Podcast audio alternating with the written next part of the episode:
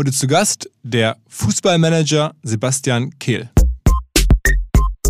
Am Ende wollen wir erfolgreich sein. Dafür braucht man viel Geld. Deswegen hat sich auch ähm, das Geschäft insgesamt ein Stück weit verlagert. Wir müssen neue Erlöse erzielen, denn äh, Marketing, Ausland, Internationalisierung und Digitalisierung, das sind ja so diese Schlagworte im Moment, die spielen auch für einen Fußballclub eine entscheidende Rolle, um die Spielergelder zu bezahlen, denn ähm, die sind in den letzten Jahren auch rasant gestiegen. Also eigentlich habe ich ein paar Jahre zu früh aufgehört, muss ich sagen.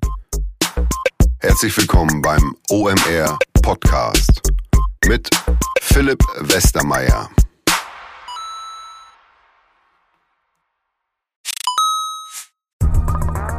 Ihr werdet euch wahrscheinlich fragen, warum unser Partner SalesViewer hier so oft im Podcast wirbt. Aber das ist relativ einfach zu erklären, denn wenn wir hier mittels Podcast Reichweite für SalesViewer erzeugen, dann besuchen natürlich auch hunderte von Menschen die Website von SalesViewer und SalesViewer kann dann mit dem eigenen Tool die Website-Besucher oder deren Firmen vor allen Dingen mit Klarnamen entschlüsseln. Also Podcast-Werbung führt zwangsläufig zu immer mehr Website-Besuchern und Website-Besucher lassen sich in Firmen Klarnamen von SalesViewer entschlüsseln und zu neuen B2B-Kunden machen. Und natürlich, auch wir bei OMR sind sehr zufrieden mit SalesViewer, nicht nur als Kunde, sondern auch als Partner. Wir setzen deren Tool ebenfalls ein zur eigenen B2B-Lead-Generierung und entschlüsseln damit die Website-Besucher von OMR, OMR Reviews oder anderen Tochterfirmen. Man sieht einfach, wer eure Webseiten besucht hat und wofür sich potenzielle Kunden interessiert haben. Neben uns, also OMR, sitzen aber auch noch deutlich größere Firmen wie Stepstone, Avato Systems, Sport5, Talon One oder die Vodafone-Tochter Grand Centrix bereits auf SalesViewer und generieren damit täglich neue B2B-Leads. SalesViewer ist bekanntlich auf unserem hauseigenen Software-Bewertungsportal OMR Reviews das bestbewertete Tool in gleich drei Kategorien und kann jederzeit kostenlos getestet werden. Wer also sehen möchte, wer auf der eigenen Website drauf war und diese Person dann am besten zu Kunden verwandeln möchte, der kann das alles kostenlos ausprobieren. salesviewer.com slash OMR. Zurück zum Podcast. Aktuell sind sozusagen Sportwochos bei OMR. Wir hatten ja jetzt zuletzt Jan Frodeno, den Ironman, ähm, im Podcast. Jetzt heute Sebastian Kehl. Ähm, wir sind mit der Firma bei High Rocks, dem Sportevent, das der Michael Trautmann und der Moritz Fürste, der ehemalige Hockey-Olympiasieger, was die unter anderem machen. Also sehr viel Sport hier aktuell bei uns und deswegen passt es ganz gut jetzt mit dem, mit dem, mit dem Sebastian. Wir haben den Podcast eigentlich schon aufgenommen vor, ich glaube, ja, fast sechs Wochen. Da war ich in Dortmund und war dann da sozusagen aus meiner Sicht, ich bin ja eigentlich, ich verrate es nicht, sondern ich verrate am Ende ja, für die, die es jetzt noch nicht mitbekommen haben, welchem Sportverein ich nahestehe. Es ist aber jetzt nicht im Kern Dortmund, aber natürlich, wenn Dortmund international spielt, dann bin ich auch Dortmund-Fan. Und entsprechend war ich äh, sehr interessiert, sehr neugierig, da am Rheinlanddamm, ähm, wo die Borussia sitzt das alles mal anzugucken. Die machen das ja wirklich extrem modern, haben ein super cooles Team um den Sebastian rum.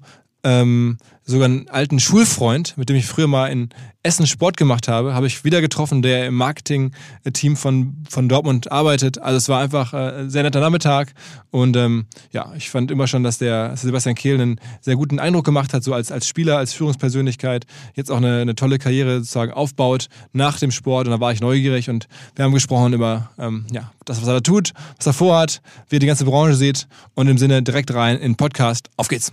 Herzlich willkommen zum OMR Podcast vom Rheinland-Damm in Dortmund. Hier ist die Geschäftsstelle vom BVB und mir gegenüber sitzt ähm, Sebastian Kehl. Moin Sebastian. Ja, hi, Philipp, grüß dich. Also ich hoffe, den meisten OMR-Hörern bist du bekannt, vor allen Dingen als Sportler oder ehemaliger Sportler. Deine größten sportlichen Erfolge, ich glaube Vize-Weltmeister äh, mit der Nationalmannschaft genau. und Deutscher Meister im Verein. Ja, also Nationalmannschaft war 2002 Vize-Weltmeister in äh, Japan und Korea damals.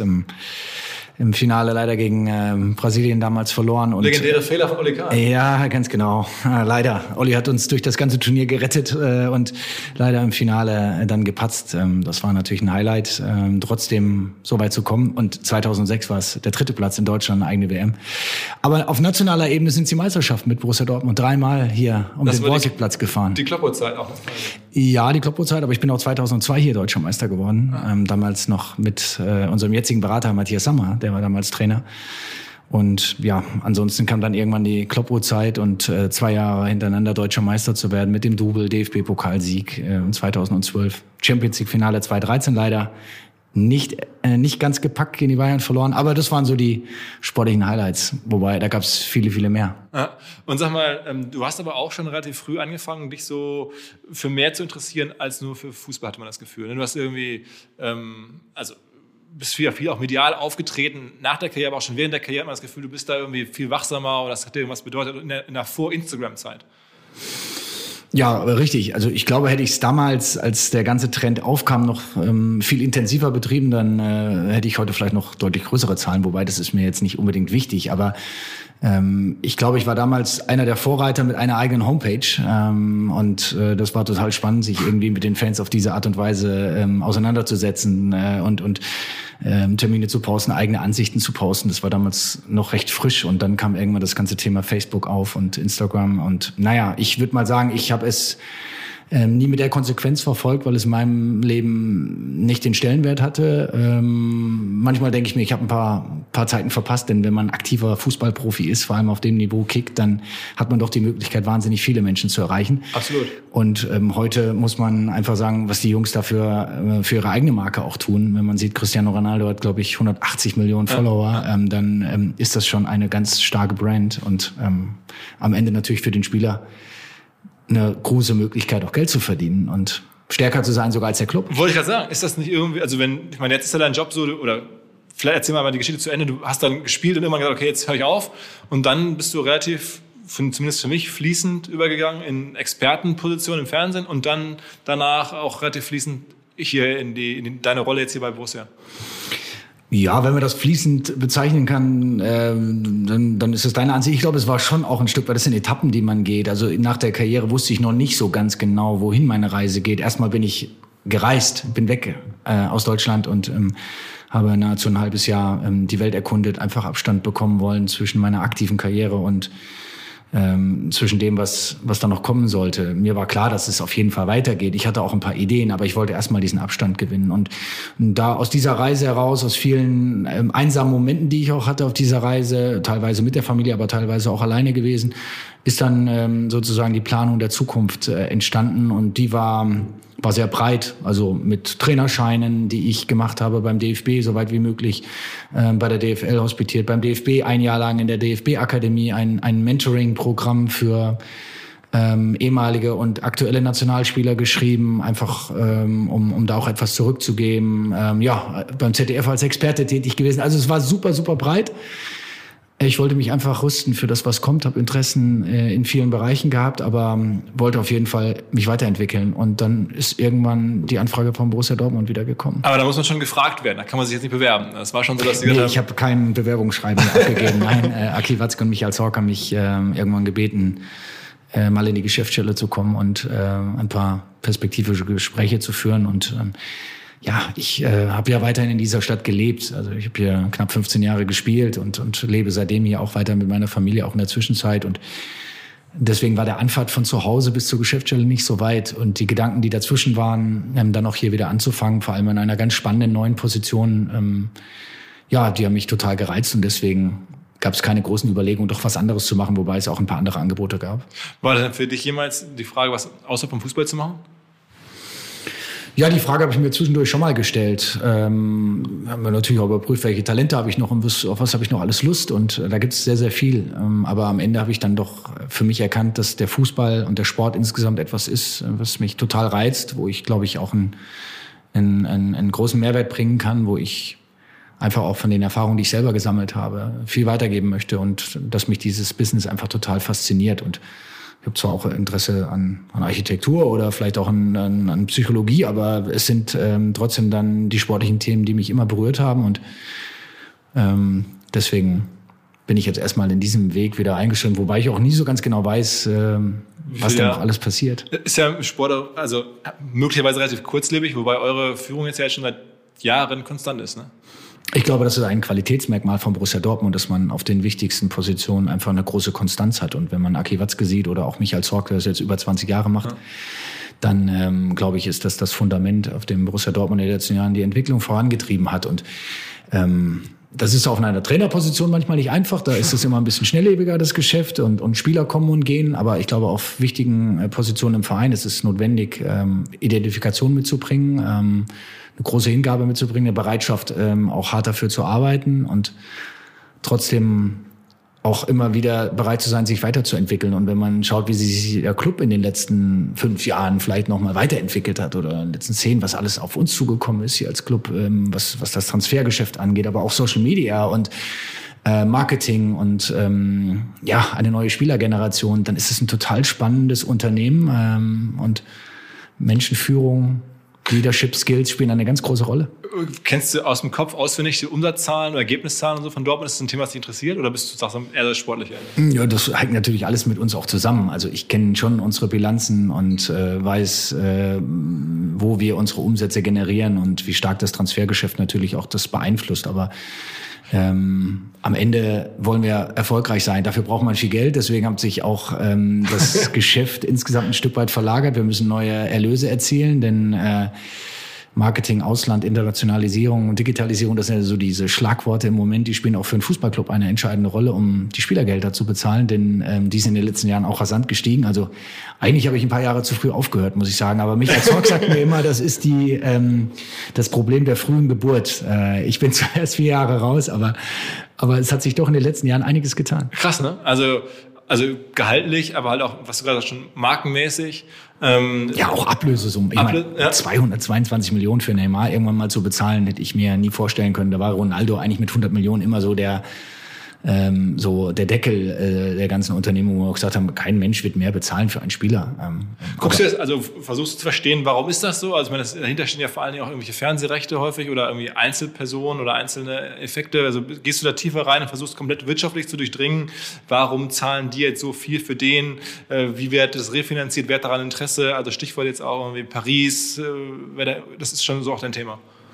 Es ist nicht mein äh, primäres Thema, aber natürlich beschäftige ich damit. Ähm, wir haben in Deutschland die 50 plus 1 Regel, wir haben in anderen Ländern ganz andere Rahmenbedingungen und deswegen auch große Investorenmodelle und äh, dann auch ja, teilweise, äh, teilweise Scheichs, die ähm, wahnsinnig viel Geld in die Hand nehmen, um, um solche Spieler zu verpflichten das Geschäft hat sich einfach verändert. Wir, wir müssen natürlich trotzdem lernen, ähm, damit umzugehen, auch konkurrenzfähig zu bleiben. Das Financial Fair Play, das die UEFA eingeführt hat, spielt dabei eine große Rolle. Solange es das einigermaßen überhaupt gelebt wird, oder? Ja, ja, solange es gelebt wird. Ja, es gibt ja auch da wiederum äh, irgendwelche windigen äh, Themenfelder, die vielleicht irgendwie äh, und versuchen die Zahlen dann ein, ein wenig zu drehen oder positiv darzustellen. Also so weit in der Materie bin ich dann doch nicht, aber natürlich müssen wir auf den Haushalt achten. Wir müssen zusehen, dass wir nicht mehr ausgeben, als wir einnehmen. Äh, wir haben auch in der Vergangenheit hier bei Borussia Dortmund mal eine schwierige Zeit gehabt ähm, und deswegen haben wir seitdem eigentlich versucht, immer den richtigen Weg zu gehen und das auch wirtschaftlich gut zu tun. Denkst du auch so, oder sind so für dich so TV-Rechte-Perioden so klar im Kopf, dass du weißt, ah, weiß nicht, jetzt nächstens Frühjahr gibt es irgendwie entweder einen neuen großen Vertrag oder vielleicht nicht oder so? Ist dir das auch so klar? Also wird das hier regelmäßig auch diskutiert oder ist das, schwebt das ein bisschen über euch? Nö, das kriege ich natürlich auch mit. Wir sitzen ja regelmäßig äh, mit Matthias Sammer, mit äh, Michael Zorg und vor allem mit Aki Watzke zusammen. Ähm, und da sind natürlich solche Themen auch ähm, Bestandteil. Und ähm, welche Erlöse werden wir in den nächsten Jahren erzielen? Wohin kann sich der neue TV-Vertrag hinentwickeln? Was machen die anderen Länder? Christian Seifert habe ich unter der Woche auf einem Kongress getroffen. Also ich bin nicht in allen sportpolitischen Themen drin. Ich bin auch ganz froh drum. Ich bin auch ähm, ähm, mehr auf der auf der sportlichen Seite. Aber es sind trotzdem Themenfelder, die uns bewegen, weil wir müssen natürlich schon schauen, inwieweit haben wir ein Budget zur Verfügung, auch um die Kaderplanung voranzubleiben, denn äh, voranzutreiben. Ohne Geld werden wir sozusagen ähm, ja auch, auch nicht unbedingt besser und wir müssen natürlich auch schauen ja und wir müssen natürlich auch schauen was macht der Markt und und wie wir, wollen wir uns als einer der Top Ten Clubs in Europa behaupten ist es denn so, dass, dass, dass du auch gefragt bist, Mensch, also du bist ja fürs Sportliche zusammen mit Michael Zorg äh, verantwortlich, ich das, ne, kann man so sagen, ähm, dass du sagst, okay, der Kollege bringt uns in zwei Jahren die Ablösesumme, der bringt uns die. Äh, das ist ja schon ja, wichtige Stellschrauben. Also und gerade bei den heutigen Ablösesummen, dass man schon weiß, aha, ja, Kehl hat gesagt, mit dem, mit dem, für den können wir 30 Millionen einplanen. Oder ist das irgendwie, wie greift man diesen Wert? Also der ist, der, da laufen ja Werte rum, für die du verantwortlich bist, aber die sind halt eigentlich recht schwer zu greifen. Also ja, also natürlich hat man erstmal eine kurzfristige Kaderplanung, die darauf basiert, die kommende Saison äh, voranzugehen. Die ist jetzt abgeschlossen. Ab dem 2. September hat der, äh, der Transfermarkt geschlossen, sodass wir jetzt bis zum Winter erstmal Ruhe haben. Unsere Mannschaft steht sozusagen. Aber natürlich hat man auch eine mittelfristige und eine langfristige Kaderplanung. Äh, man, über, man überblickt die einzelnen Jugendmannschaften U17, U19, U23. Man schaut sich die Top-Talente an.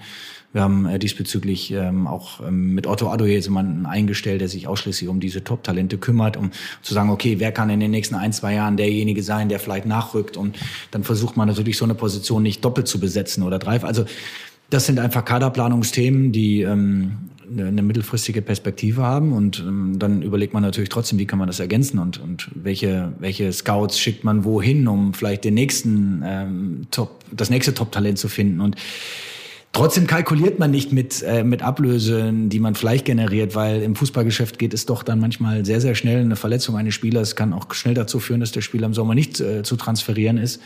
Aber natürlich haben unsere Topspieler allesamt einen Wert und der hat sich über Jahrzehnte hinweg aufgebaut und ich glaube, dass der, wenn man das Umfeld im Fußball als realistisch bezeichnen darf, äh, im Moment zumindest realistisch ist, dahingehend, dass wir sagen, okay, ähm, der eine oder andere wird, wenn er denn mal gehen sollte, zumindestens roundabout diesen, diesen, äh, diesen Erlös bringen. Aber Jetzt gibt's hier, hier einen schönen Übergang zwar von Top-Talenten zu Instagram. Ich habe geguckt, du selber hast, wir gerade schon, schon 50.000 ungefähr, die dir folgen bei Instagram.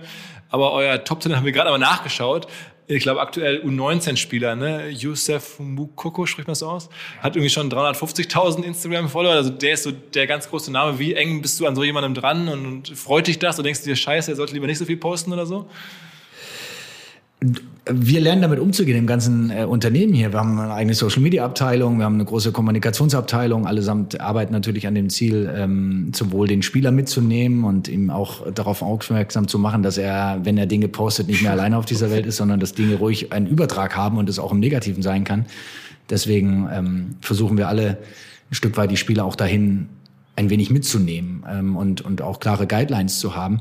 Aber bei Mukoko zum Beispiel, ich meine, der ist 14,5. Ähm, der Junge ist, spielt zwar jetzt schon U19, aber er ist noch sehr jung. Er hat trotzdem diese Followerzahlen. Es zeigt natürlich, dass um diese jungen Spieler herum aber auch ein Hype entsteht, mit dem nicht jeder zurechtkommt und wo man wirklich auch darauf aufpassen muss, dass man die Spieler wirklich auch mitnimmt, schützt, ähm, sie auch vor manchen Dingen auch bewahrt und dass sie doch recht schnell äh, auch verstehen, dass das äh, Rad sich auch in die andere Richtung drehen kann. Denn äh, viele denken immer, naja, alle Medien sind immer nur positiv, aber das kann auch manchmal kippen und aus einem solchen positiven Flow kann auch irgendwann mal ein Shitstorm entstehen und damit muss auch jeder leben können. Aber ich habe gesehen selber, ähm, dass du, also bei, bei Instagram zwar, also da ab und zu postest und so und irgendwie 50.000 Menschen dir folgen, aber du selber folgst niemandem. Wie kann das denn sein?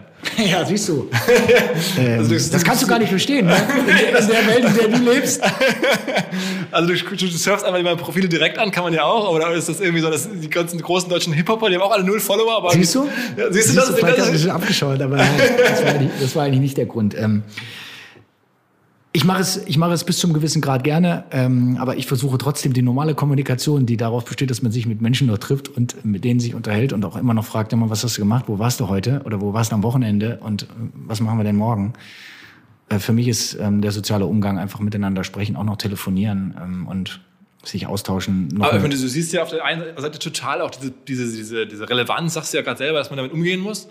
Ähm, aber auf der anderen Seite, für dich persönlich hast du es nicht so gerne, aber dass du sagst irgendwie. Ja, ich bin jetzt nicht derjenige, der der ganzen Welt auch immer wieder zeigen muss, wo ich gerade meinen Kaffee trinke. Und ähm, ich möchte auch mein Privatleben und auch meine Familie ein Stück weit davor bewahren, weil ich einfach sage, okay, ich bin bis zu einer gewissen Zeit, äh, bis zu einem gewissen Bereich öffentlich und davon habe ich auch mein ganzes Leben partizipiert. Und deswegen ist auch okay, dass ich Kritik einstecke für schlechte Leistungen äh, die ich in der Vergangenheit vielleicht mal gebracht habe oder für Dinge, die jetzt nicht so optimal laufen. Man sitzt mit im Boot, man ist verantwortlich und äh, deswegen ist Medien auch ein Teil unseres Geschäfts.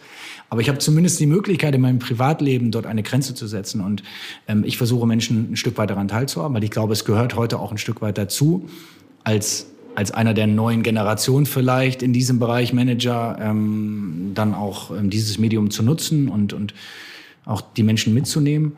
Aber ich möchte das nur bis zum gewissen Grad. Und ähm, ich sehe auch die Entwicklung der Spieler in diesem Bereich, nicht in allen Bereichen positiv, muss ich, muss ich auch so sagen, weil äh, manchmal komme ich in, ein, in eine Kabine nach einem Spiel und äh, wenn du mich jetzt fragen würdest, haben wir heute gewonnen oder verloren, würde man es nicht unbedingt direkt wissen, weil alle doch dann schon relativ zügig an ihrem Telefon sitzen und entweder die Bilder rausschießen oder ähm, schauen, welche Bewertungen es gibt und Also früher hätte man, glaube ich, festgestellt, ob man ein Spiel gewonnen hat oder verloren hat, weil dann wäre eine andere Stimmung gewesen in beide Richtungen. Aber das, die Spielergeneration hat sich äh, verändert.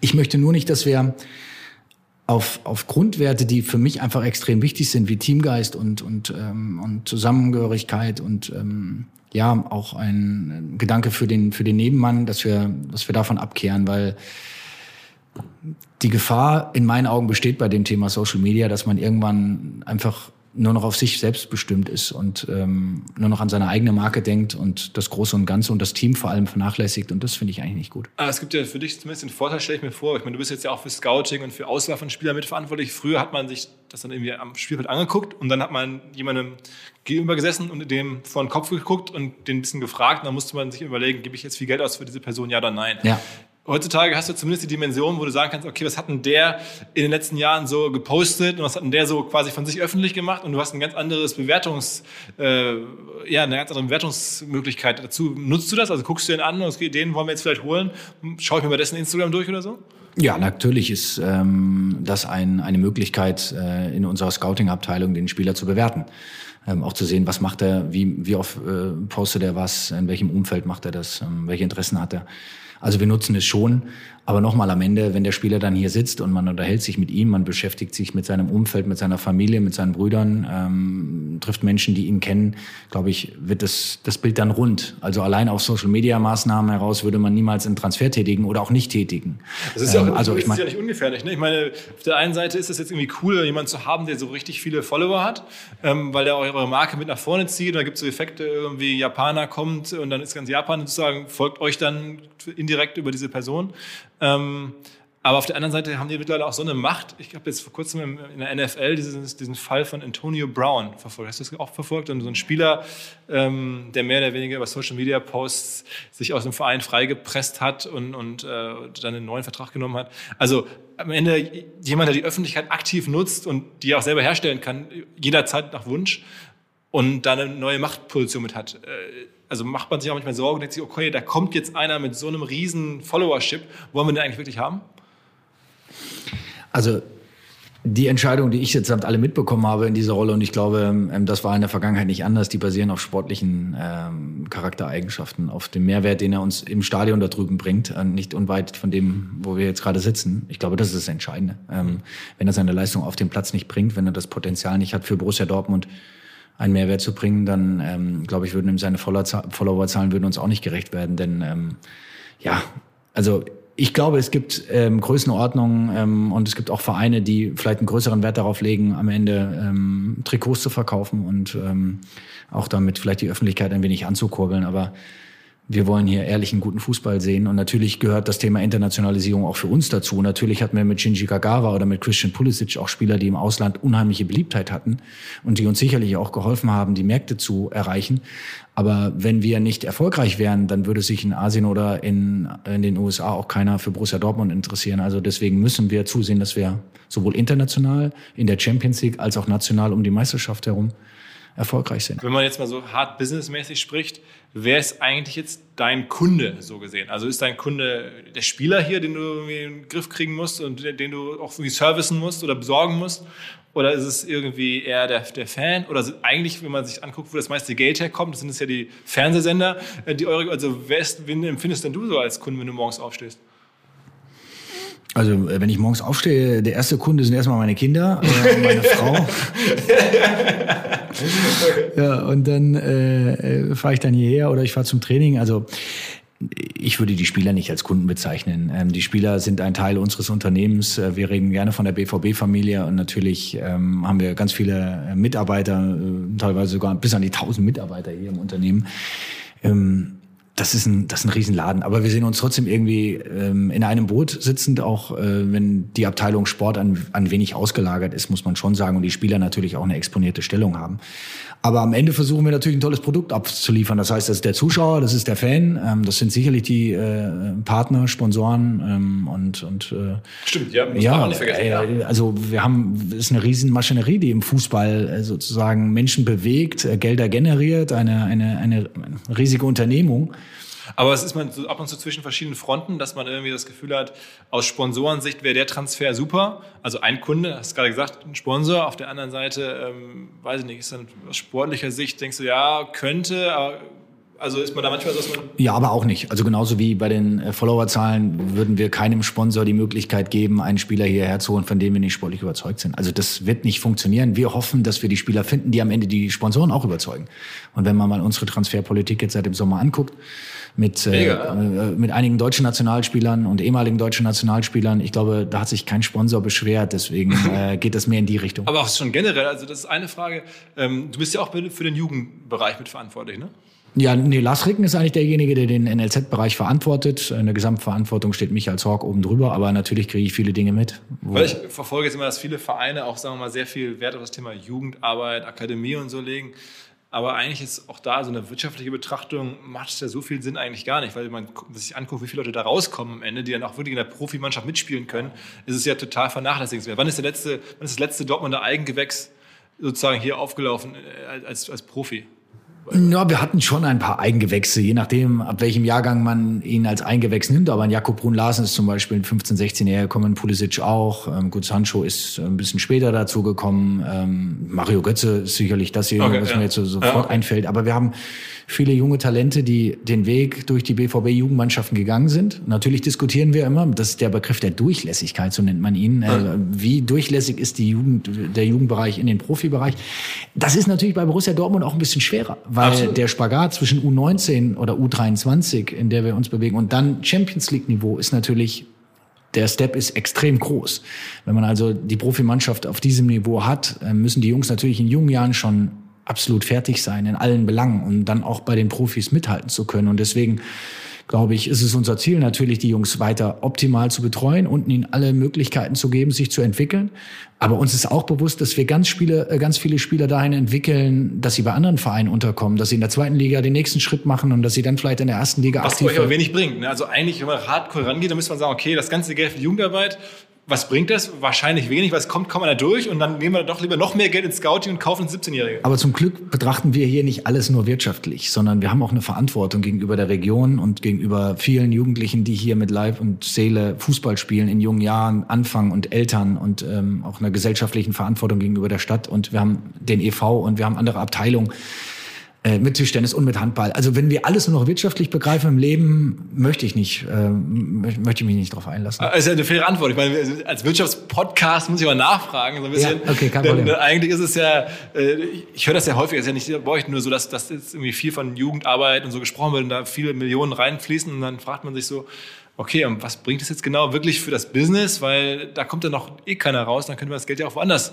reinpacken. Ne? Also das ja. ist ja ein Aber wenn es nur ab und an mal gelingt, jemanden aus dem Jugendbereich klar, nach oben zu bringen, der dann 15 Millionen bringt, klar. Dann äh, oder, oder halt spart, so gesehen. Ne? Ist das Ding bezahlt. Ja, ja. ja. Aber wir machen uns viele Gedanken und äh, ist jetzt regelmäßig mit Lars zusammen oder wir haben ein eigenes Bildungsprogramm, wo wir die Jugendlichen auch während ihrer ähm, Zeit äh, im, im Jugendbereich auf der fußballerischen Ebene, aber auch außerhalb der fußballerischen Ebene begleiten, äh, mit Sprachen, mit Kochkursen, äh, mit, mit, mit schulischen Tippbegleitungen. Und also das ist ähm, ein großes Thema für uns, spielt eine große Rolle. Und ähm, Dortmund wird auch immer der Club sein, der Platz hat für junge Top-Talente, die den Weg gehen wollen und ähm, auch immer wieder die Strukturen hat, genau das zuzulassen. Und deswegen vielleicht ein bisschen innovativer, vielleicht ein bisschen kreativer, vielleicht ein bisschen junger und frischer als der eine oder andere Club. Wie muss man sich das eigentlich generell so vorstellen, jetzt sozusagen Being äh, Sebastian Kehl 2019? Also du sagst, du stehst morgens auf, dann hast du erstmal Family und dann fährst du entweder zum Training und guckst dir die Profis an oder du fährst hier auf die Geschäftsstelle und dann hast du Business-Themen. Schreib mal so ein bisschen. Ja, so einen richtigen Tagesablauf kann ich gar nicht schildern, weil der jeden Tag aufs Neue irgendwie unterschiedlich ist. Ähm, die Aufgabe ist total vielfältig. Aber ja, ich habe zwei Büros. Ähm, einmal hier, hier in der Geschäftsstelle. Und ich habe ein Büro drüben am Trainingsgelände. Und wenn Training ist, bin ich drüben und dann auch Ansprechpartner für die Spieler, also für den Trainer. Training? Ich schaue mir fast alle Trainingseinheiten an, um einfach auch nah an der Entwicklung der Spieler zu sein, um das, was ich mein ganzes Leben gemacht habe, auch irgendwie zu spüren und, und weiterzugeben. Bin natürlich ganz auch äh, ganz nah am Trainerteam dran. Wir diskutieren und organisieren und planen und dann wird der ganze Laden drüben ja, muss ja auch organisiert und, und strukturiert und auch ähm, geführt werden. Und das ist die medizinische Abteilung, Rea Fitness, wir arbeiten ja 25 Leute drüben jeden Tag und all die brauchen natürlich auch eine gewisse Art von Führung. Und das ist dann schon sehr umfangreich, was da auch an Schnittstellen aus der Geschäftsstelle dann raus, aus dem Marketing, aus der Kommunikation kommt. Und so ist der Tagesablauf drüben relativ nah um das Training herum gestaltet und viele Einzelgespräche oder man sitzt mit dem Kapitän oder dem Mannschaftsrat zusammen. Aber Michael Zorg ist dann häufig auch dabei oder der Head of Scouting und dann ähm, sitzen wir dort zusammen. Also das ist eigentlich der Part drüben und sobald man dann hier in die Geschäftsstelle kommt, ähm, ja, gibt es vielfältige andere Themen, mit denen wir uns beschäftigen. Mit Scouting auch so? Scouting auf jeden Fall, klar. Wir, wir machen uns jetzt schon wieder Gedanken, wo können wir den nächsten Schritt machen? Wo ist unser Potenzial? Wo ähm, haben wir vielleicht Talente, die wir relativ früh auch kriegen müssen, denn der Markt wird immer verrückter. Alle haben mittlerweile Zugriff auf diverse Online-Scouting-Plattformen ja. und, und also man muss, früher konnte man vielleicht mal jemanden noch mit 19 finden, den die Welt noch nicht kannte. Das ist heute nicht mehr möglich, so dass man viel früher sozusagen an den Spieler, an sein Umfeld rangehen muss, um das Risiko äh, vielleicht auch ein bisschen erhöht, weil man sagt, vielleicht packt das nicht, aber man muss sehr viel früh schon auch viel Geld in die Hand nehmen. Und deswegen muss man die Strukturen auch danach ausrichten. Wenn wir 16-, 17-Jährige holen, dann müssen wir als Borussia Dortmund auch in der Lage sein, genau die Spieler in dem Alter auch abzuholen, weil die sind ja noch lange nicht fertig in ihrer gesamten Entwicklung, sowohl sportlich als auch persönlich nicht. Also wir müssen Persönlichkeitsentwicklung vorantreiben. Wir sind halt nicht der Club, der einfach 28-Jährige verpflichtet, die im Grunde genommen schon alles erlebt haben, die auch ganz anders zu führen sind, sondern wir werden immer wieder auch ähm, junge Spieler dabei haben, die wir begleiten müssen auf ihrem Weg. Guckst du dir an, wie so amerikanische Sportmanager sozusagen über ihre so sehr datengetriebenen Ansätze, dass die, die teilweise Sportarten verändern. Im Basketball waren früher alles so Slam-Dunk-Typen, jetzt sind auf einmal alles so Dreierschützen. Man hat sich genau überlegt, eigentlich macht es viel mehr Sinn, Dreierschützen einzustellen oder die Wahrscheinlichkeit und so weiter. Also man geht da sehr zahlenorientiert dran. Im Baseball gibt es sogar Kinofilme, wie die das verändert haben durch, durch Zahlen und Analysen und so.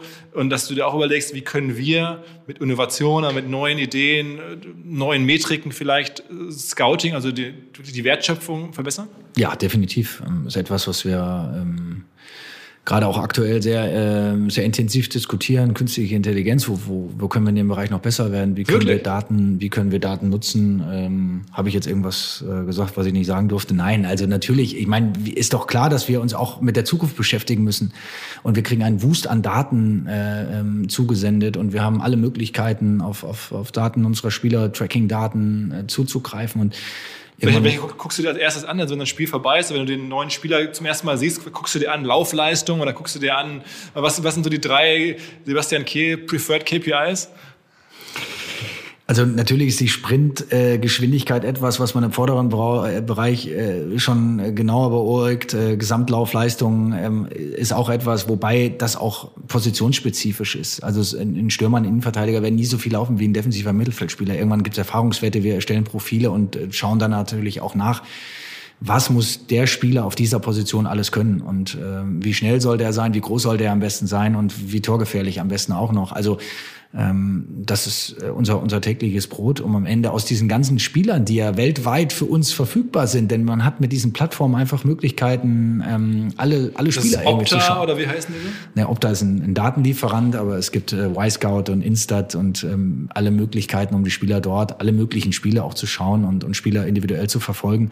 Das Problem ist nur, dass sie das alle tun mittlerweile und deswegen hat man diesen Wettbewerbsvorteil nicht mehr. Also deswegen braucht man am Ende trotzdem noch gute Scouts, die in der Lage sind, die Dinge zu filtern und dann auch rausfahren. Und wir haben über 20 Scouts, die hier äh, beim BVB ähm, jedes Wochenende unterwegs sind, die Spieler sich live anschauen, denn manche Dinge bekommt man einfach nicht über Daten. Eine Körperhaltung, eine Reaktion nach einem Fehlpass, äh, Mentalität, ähm, wie geht er damit um, wenn er mal äh, ähm, einen Fehlpass spielt oder wenn er vom Trainer angeschissen wird. Ähm, es sind Dinge, die man, die kann man nicht durch Daten. Also eine gewisse Empathie und eine gewisse Menschenkenntnis ist absolut notwendig, um einen Spieler gesamtheitlich auch einschätzen zu können. Sind denn bei den, bei den Scouts oder bei den Verantwortlichen da auch, sagen wir mal jetzt wirklich Menschen, deren Berufsbackground ist gar nicht vielleicht Fußball ist, sondern vielleicht eher sagen wir, Unternehmensberatung oder sogar Mathematik oder irgendwas, wo man das Gefühl hat, das sind Leute, die überhaupt auf neue Ideen kommen. Wonach könnte man eigentlich suchen? Denn sagen wir mal, ich glaube, Fußballer oder Fans die haben alle denselben Impuls. Ne? Man guckt mal, wie viel läuft er denn oder wie schnell ist er denn. Aber dadurch, dass es wahrscheinlich Barcelona und Bayern und Gladbach und alle gleich machen, muss ja irgendwer kommen und sagen, okay, lass uns doch mal nach dem und nach dem und nach dem gucken. So war es ja irgendwie im Baseball halt auch. Dass man auf, da kam jemand, der hatte eine vollkommen andere Idee, wonach man suchen musste in diesem Datenpool, um dann jemanden zu entdecken, der das Besondere kann und der dann vielleicht mehr zum Gewinnen beiträgt als vorher ja. gedacht. Ja, also kommst du nochmal mit den amerikanischen Sport an. Ich glaube, dass eine Vielzahl an amerikanischen Sportarten anders sind wie Fußball. Sie sind deutlich statischer, sie sind planbarer, sie sind vorhersehbarer und es ist, glaube ich, leichter, eine Position durch eine andere zu ersetzen. Wenn wir aber einen Spieler kaufen, dann müssen wir natürlich trotzdem gucken, wie ist das Gesamtkonstrukt? Passt dieser Spieler zu den anderen Spielern, die wir haben? Hat er die gleichen Eigenschaften? Hat er vielleicht konträre? Passt es zum Trainer? Welche Philosophie hat der Trainer? Welche hat der Verein? Also es ist eine Vielzahl an Eigenschaften und an Überlegungen, ähm, die dann dazu führen, ähm, eine Entscheidung zu treffen. Und nicht jeder Spieler, der gut ist, passt auch bei jedem anderen Club rein, weil vielleicht auf der Position ist schon jemand oder sie haben ein anderes Potenzial oder spielen ein anderes System. Also man muss für sich ganz genau selber entscheiden am Ende, was mache ich aus diesen Daten, was mache ich aus diesen ganzen Erkenntnissen, die ich gezogen habe und was ist mir das am Ende wert? Das ist ja das Nächste. Das ist, ist der Schicht jetzt über der Plattform. Also man hat auf einer Seite die ganzen Daten, Informationen, von denen du gerade meinst, die gibt es halt überall und dann gibt es so eine eigene Schicht, die man sich selber baut und man sagt, okay, jetzt muss ich besonders geschickt sein, daraus das für mich Beste raus zu extrahieren. Definitiv, ja. Also da kommen ganz viele Überlegungen noch ähm, zustande, die fernab dieser ganzen Daten ähm, am Ende zur Entscheidung führen. Und dann sitzt man in so Workshops und dann gibt es eine PowerPoint-Präsentation und dann stellt einer eurer Kollegen das so vor und sagt, den habe ich gesehen und da passt in folgenden Dimensionen und ja, dafür haben wir ja unsere Scouting-Abteilung, unseren Head of Scouting, ähm, der sich darum kümmert, der Shortlisten erstellt und der dann auch immer wieder äh, natürlich zum Gespräch lädt und, und auch immer wieder zeigt, pass auf, wir haben da jemanden gefunden oder wir könnten uns das vorstellen oder was passiert, wenn auf der Position was passiert. Die Jungs müssen ja immer vorbereitet sein. Das heißt, wenn im, im Sommer ein Tag vor Transferende ähm, ein Spieler sich ein Kreuzband holt, äh, ein Kreuzbandriss holt auf der Position und dann müssen wir ja vorbereitet sein. Das heißt, wir müssen dann eigentlich schon wissen, okay, wen holen wir jetzt? Das nennt man manchmal Schattenkader. Also das heißt, man hat trotzdem den einen oder anderen in der Hinterhand und das ist eine Aufgabe der Jungs, die manchmal auch nicht ganz einfach ist. Aber mittlerweile hat man das Gefühl, so dieser berühmte Kaderplaner-Begriff oder generell so Scouts, die entwickeln jetzt auch einen, einen krassen Eigenwert. Ne? Früher waren das halt, sagen wir mal, Altstars häufig oder solche, die man sagte, Mensch, mach das mal so, die irgendwie im Vereinsumfeld waren. Und jetzt hat man das Gefühl, das sind dann schon Leute, die teilweise ja wirklich riesige Werte erzeugen können. Und, und ich glaube, euer legendärer Ex-Scout ist jetzt Vorstand bei Stuttgart geworden, ist das richtig? Mhm. Über, über, über Asen London. Äh, und da gibt es ja verschiedene Wege, wo man so sieht, wow, da gibt es auch eine, eigentlich, eigentlich Scouts, die man, wo man sagt, ja, ist halt Scout, jetzt richtig Relevanz aufgebaut haben. Siehst du das in Zukunft noch mehr? Da bin ich vielleicht auch ein bisschen oldschool, aber ich glaube, am Ende ist das noch eine Teamarbeit. Und ähm, das spüre ich hier ganz besonders. Es ist nicht nur einer, der eine Idee hat, sondern am Ende sind es ähm, ganz, ganz viele Menschen, die die Köpfe zusammenstecken. Und am Ende muss natürlich eine Entscheidung getroffen werden. Aber es bleibt ein, ein großes Teamwork ähm, und ähm, es wird nie ein einziger sein, der alles so beeinflusst. Es gibt Leute und deswegen ist es auch wichtig, dass man in einer solchen Abteilung, aber glaube ich wie in einem ganzen Unternehmen auch unterschiedliche Menschen mit unterschiedlichen Denkweisen zusammenbringt. Ältere mit jüngeren, unterschiedliche Generationen, unterschiedliche Ansichten. Ähm, ich glaube, das ist ein ganz großer Mehrwert. Ähm, aber generell ist der, ist der Wert von Scouting ist ja, ist natürlich, deutlich gestiegen. Natürlich ist der Wert gestiegen, weil am Ende äh, sieht man ja, was der Transfermarkt äh, mit mit Spielern macht, was es am Ende an Umsätzen generiert trotzdem ist es ja auch nicht so, dass wir das, was wir einnehmen, am Ende nicht wieder ausgeben, sondern wir müssen ja nahezu das, was wir dann auch einnehmen, wieder in neue Spiele investieren. Und die Kurve ist ja nicht nur was die Einnahmesituation angeht, sondern auch was die Ausgaben angeht, eigentlich äh, gleichermaßen gestiegen. Also früher hätte man für das Geld für andere Spieler auch nicht bezahlt. Ne? Also das, ja, ist, ein, absolut, das ist ein Kreislauf. Ähm, absolut. Was mir bislang überhaupt gar nicht klar war, ist, jeder Hersteller von Produkten jeglicher Art kann ein Volksprodukt sein in Kooperation mit der Bild. Das ist insofern natürlich spannend, weil die Bild eine Wahnsinnsreichweite hat, fast 50 Prozent der deutschsprachigen Bevölkerung erreicht und halt dieses Label Volksprodukt vergibt an Partner. Seit 21 Jahren machen sie das. Mittlerweile gibt es 220 verschiedene Volksprodukte und es werden weitere gesucht. Es gab schon Zahnbürsten, Volksakkus, aber auf der Website habe ich gesehen, sie suchen zum Beispiel einen Partner für eine Volkszahnzusatzversicherung oder für eine Volkspizza oder für einen Volksstaubsauger. Also, wer solche Produkte herstellt und auch in größerer Kapazität produzieren könnte, denn erfahrungsgemäß spricht der Verkauf nach einer solchen Kampagne ziemlich an, wendet euch bitte an den Vermarkter der Bild. Die Firma heißt Media Impact. Und Media Impact sagt übrigens auch, dass 80% derjenigen, die schon mal eine Kampagne in dem Bereich gebucht haben, das wieder tun. Wer jetzt hier erstmals von dieser Möglichkeit gehört hat, bekommt auf seine erste Buchung auch ein Media-Bruttovolumen von 220.000 Euro on top. Wendet euch dazu bitte direkt an Media Impact ein Wort de slash Bild slash Volks Produkt und erwähnt einfach im Gespräch mit den Ansprechpartnern und Ansprechpartnern dort, dass ihr über OMR kommt und dann gibt's diesen Zuschlag. Zurück zum Podcast. Was, was denkst du für dich? Also die nächsten zehn Jahre kannst du dir vorstellen, das sozusagen zu machen oder hier so reinzuwachsen, richtig? So zehn Jahre, so die Michael Zorc-Karriere auch sozusagen 20 Jahre. Ist das für dich denkbar? Ja, natürlich kann ich mir vieles vorstellen. Ähm, ich hänge äh, hier an diesem Club und ähm, ja, habe eine hohe Identifikation mit der Stadt ähm, und arbeite mich jetzt in diesem Bereich in neuen rein. Es sind natürlich ganz viele spannende Aufgaben, die mir jetzt tagtäglich begegnen und äh, ja, äh, partizipiere natürlich auch von der Erfahrung von Michael, der das über 20 Jahre hinweg gemacht habe, hatte ich ja Finn schon auch mal erwähnt. Und das ist total spannend. Jeder geht da trotzdem seinen eigenen Weg. Ich glaube, ich habe meine eigenen Ideen und ähm, würde auch äh, vielleicht das eine oder andere auch ein bisschen anders machen. Das ist aber so und ich glaube, da versucht man sich zu ergänzen, auch mal zu diskutieren und äh, auch mal hart in der Sache zu diskutieren.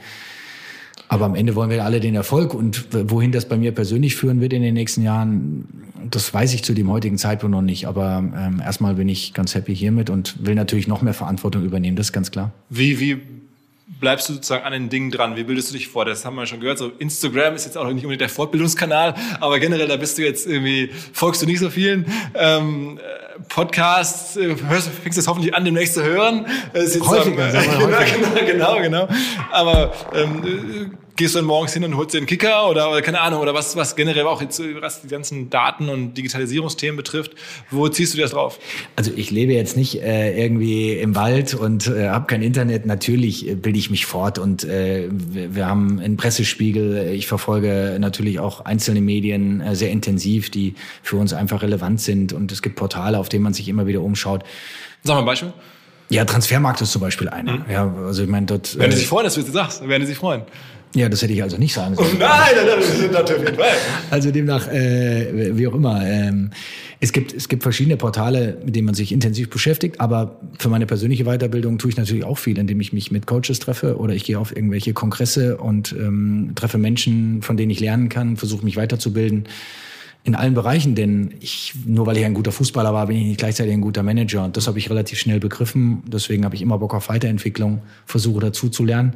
Wer hat dir so im Managementbereich, ähm, ist ja unser Thema, also wer hat dir da so am meisten gegeben bislang? Also ist das wirklich hier so, so Watzke so als der Star-Manager des Vereins oder, oder hast du da irgendwie, sagen wir mal, Bücher gelesen, wo du sagst irgendwie, keine Ahnung, Tim Ferriss oder irgendwer hat mich inspiriert oder so?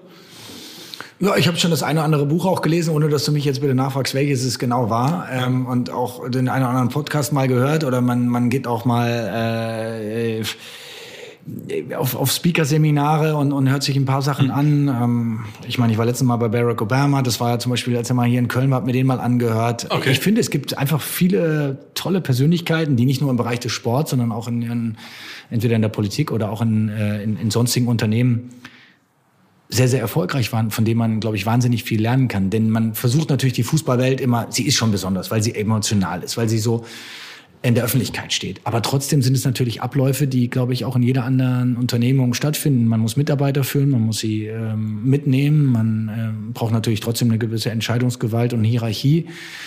Aber ich glaube, dass sich die Dinge einfach verändert haben und ähm, dass Leadership Skills eine ganz große Rolle spielen heutzutage, um erfolgreich zu sein. Und so wohl die heutige Generation an Fußballern übrigens auch mitgenommen werden. Die sind auch nicht mehr so unterwegs, wie das früher der Fall war. Und tauscht du dich viel aus mit, es gibt ja in der Bundesliga so eine ganze Generation an Next Generation Manager auf einmal. Ja. Ne? Leverkusen, ja, genau. Stuttgart. Also mit den Jungs treffe ich mich häufiger. Also tauschen wir uns auch aus oder sehe sie irgendwo auf irgendwelchen Seminaren mal oder wir, wir verabreden uns Simon Rolfes habe ich ja zusammen meinen äh, meinen UEFA-Studiengang äh, im, im Bereich Management nochmal absolviert. Ich habe zwei Jahre nochmal studiert auf Englisch. Äh, es war auch für mich nochmal eine Herausforderung, aber das habe ich mit Simon zusammen gemacht. Also uns prägt natürlich alle äh, samt die, diese, dieser Wunsch nach nach Führung, nach, ähm, nach Verantwortung, aber auch. Ähm, Hast du gesehen, dass Olli Kahn jetzt in unserem Harvard-Kurs war für ein paar Monate? Ja, ich habe das auch gesehen. Ja, ich habe mich auch mit dieser Institution mal getroffen, die mit Olli äh, damals auch begleitet haben und ähm, ja, also ich. Ist es für möglich, dass, also das ist ja der ganz, ganz, ganz große Sprung sozusagen von einem Ex-Spieler, dann sozusagen auch TV-Experten, jetzt sozusagen direkt Vorstand FC Bayern, äh, ist, würdest du sagen, das packt er schon? Oder denkst du dir, boah, das ist aber mutig? Ich glaube nicht, dass das wahnsinnig mutig ist, äh, weil Oliver Kahn eine ganz lange Historie bei Bayern München hat. Ich habe ihn äh, ja persönlich auch während meiner ZDF-Zeit und als Nationalspieler kennengelernt. Wir haben zusammen gekickt und ähm, ich glaube schon, dass Olli ganz, ganz viel mitbringt. Ähm, aber was jetzt am Ende dazu ihn befähigt, ähm, das muss man am Ende, muss man, muss man einen Podcast mit, mit ja, Karl-Heinz Rummenigge oder vielleicht auch mit Uli Hoeneß zusammen machen. das wäre ein Traum. Äh, das wäre ein, äh, weiß ich nicht, aber ähm, sie werden sich das gut überlegt haben und ähm, ja. Aber da kann aber ich aber ist schon, ist, schon, ist schon ein krasser Sprung. Ne? Ich meine, du hast jetzt sozusagen einen Sprung eher ja, ähnlich ja. gemacht, aber ein bisschen. Ja, aber Olli ist ja auch noch mal ein paar Jahre älter. Äh, also ich bin jetzt 39 äh, und ähm, ich glaube, dass man für gewisse Phasen in seinem Leben einfach auch noch ein bisschen Zeit braucht. Und deswegen habe ich äh, im Moment die Geduld und weiterhin auch ähm, die Bereitschaft zu sagen, ich, ich muss noch lernen und möchte auch noch lernen, aber ähm, Olli ist jetzt in einem gewissen Alter, wo er sagt, ich fange jetzt noch mal ganz unten an. Das ist auch nicht mehr möglich, ist doch klar. Also das ist auch eine Altersfrage, das ist auch eine Strukturfrage, muss man auch fragen. Wie alt sind diejenigen, die um einen herum sind? In, in, in welcher Lebensphase stecken die? Wie ist die Übergabe geplant? Ja, und das Thema wird uns alle irgendwann beschäftigen, auch bei Borussia Dortmund. Wer dich denn so als, als Leader ähm, in deinem Leben, den du so, ich meine, du hast jetzt ja einige erlebt, Trainer, Manager, im Umfeld, weiß nicht, Politiker, was immer, äh, Eltern, Freunde, wer dich so am meisten fasziniert? War so krass, das war komplett irgendwas anderes. Also auch Mitspieler, wo das, das war so viel Leadership. Oli Kahn vielleicht damals als, als euer äh, Kapitän da 2002, das war ja so, ich erinnere mich, also der, der, der Leader, wo man dachte, der gewinnt das Ding alleine. Ähm, dann hast du ja auch irgendwie unter Kloppo gespielt oder keine Ahnung, jetzt hier unter Watzke gearbeitet. Es gibt so Lieder, wo du sagst, okay, das war echt nochmal eine ganz andere Liga von, von Leadership? Also da würde ich ja jetzt jemandem Unrecht tun, wenn ich da jemanden speziell nennen würde, weil ich glaube, also, ich habe in meiner Karriere ganz viele gesehen. So, also Mitspieler, natürlich haben mich ähm, ein paar Mitspieler auch geprägt. Ich meine, ich bin mit, mit 20, 21 nach Dortmund gekommen. Ich habe mit mit äh, alten Recken noch wie Stefan Reuter zusammengespielt, mit äh, Jens Lehmann, mit Jürgen Kohler. Das waren halt auch gestandene Persönlichkeiten, äh, alles Nationalspieler, erfolgreich ohne Ende. Matthias Sammer als Trainer, damals noch sehr jung. Ähm, aber auch in der Nationalmannschaft natürlich ganz, ganz viele, äh, Olli Bierhoff noch zusammengespielt. Also mit Olli habe ich mich äh, auch während der DFB-Zeit und auch jetzt, wir sind eigentlich immer verbunden geblieben. Und so gibt es schon Menschen, mit denen man sich immer mal wieder austauscht. Ähm, am meisten hat mich sicherlich mein Vater geprägt. Ähm, das ist nun mal so. Ich glaube, am meisten Dinge, die man so in seinem Leben später verinnerlicht, kapiert man, naja, das hast du von zu Hause mitbekommen. Bin ich auch ganz froh, dass ich so aufgewachsen bin. Aber Was hat der gemacht, auch, beruflich? Wir haben ein Hotel zu Hause äh, und ähm, in der fünften Generation jetzt mittlerweile und im Hotelgewerbe groß zu werden, dann auch ähm, dort zu, zu sehen, was es bedeutet, ähm, hart zu arbeiten und äh, sehr kundenorientiert. sehr kundenorientiert, richtig. genau, da ist der Kunde klar zu definieren. Ähm, das war schon eine, eine spannende, aber auch super intensive Zeit. Bin, bin sehr dankbar, dass meine Eltern mich äh, auch so geprägt haben. Aber nochmal äh, zurück auf diese auf diese Leadership Skills. Also es gibt eine Vielzahl, aber einer, der sicherlich mich auch hier und auch den Verein sehr stark geprägt hat, war natürlich Jürgen Klopp. Ähm, äh, sowohl, ich würde mal sagen, im, auf der sportlichen Ebene in den Jahren, in der Entwicklung, die wir da genommen haben, aber auch in der, in der Außendarstellung und in dem, wie er Borussia Dortmund gelebt hat und wie authentisch er war. Und das war sicherlich eine ganz besondere. Sag mal dann zum Abschluss noch deine, deine Top-Club-Anekdote. Boah.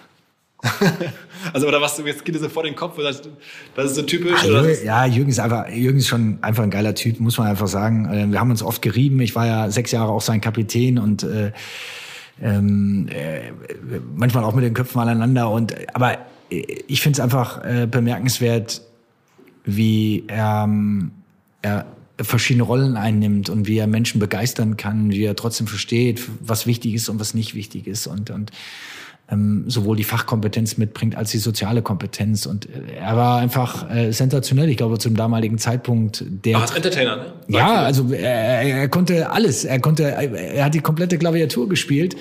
Den hätte man überall reinsetzen können. Er hat die Menschen begeistert, er hat die Sponsoren mitgenommen, er hat auf der einen Seite die Fans mitgenommen, die Spieler begeistert und dann äh, am Ende war er noch der Partycrasher, der, äh, wenn wir erfolgreich waren, naja, fast bis zuletzt, äh, fast bis zuletzt blieb. Aber äh, wir haben uns dann oft ein Battle geliefert, wer dann am Ende als allerletztes nach Hause ging. Aber ähm, nein, äh, ich glaube, Äh, Jürgen ist ein toller Mensch, der wahnsinnig viel erreicht hat in seinem Leben und jetzt auch in England äh, genau eigentlich das Ding durchzieht, äh, was, er, was er hier auch in Dortmund durchgezogen hat. Deswegen kann man nur den Hut vor ihm persönlich ziehen.